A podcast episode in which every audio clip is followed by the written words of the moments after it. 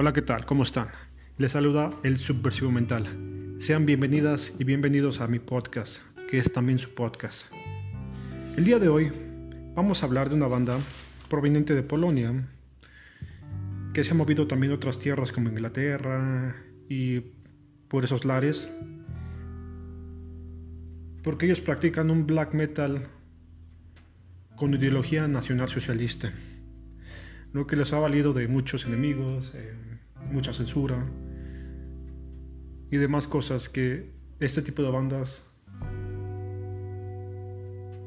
tienen. La banda en cuestión es Chris God. Es una banda increíblemente genial que hace una música increíblemente pesada. Y su más reciente EP, con aproximadamente 11 minutos de duración, eh, económico, pero sustancioso, brutal, y se llama HA for All o Hail Hitler for All. Son tres tracks. Esta banda ha participado en varios splits, en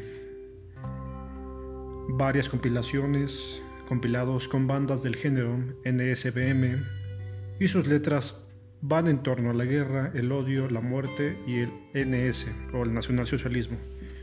Los tres tracks, el primero es un intro que nos adentra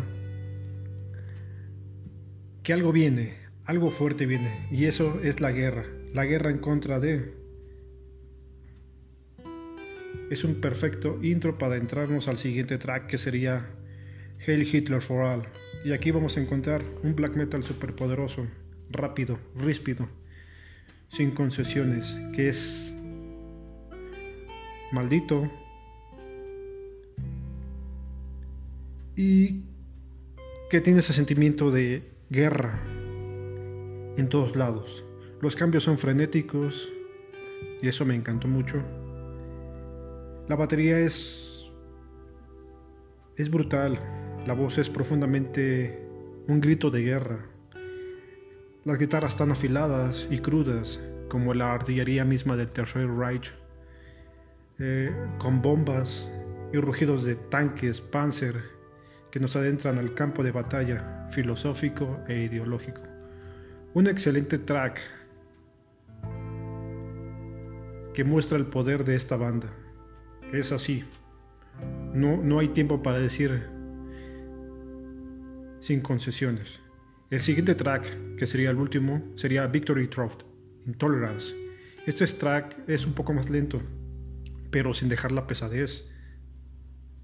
Tiene también muchos cambios de, de velocidad y se siente todo el espíritu, la temática nacional socialista. Es muy disfrutable. La batería es una masacre completamente y es muy nítida.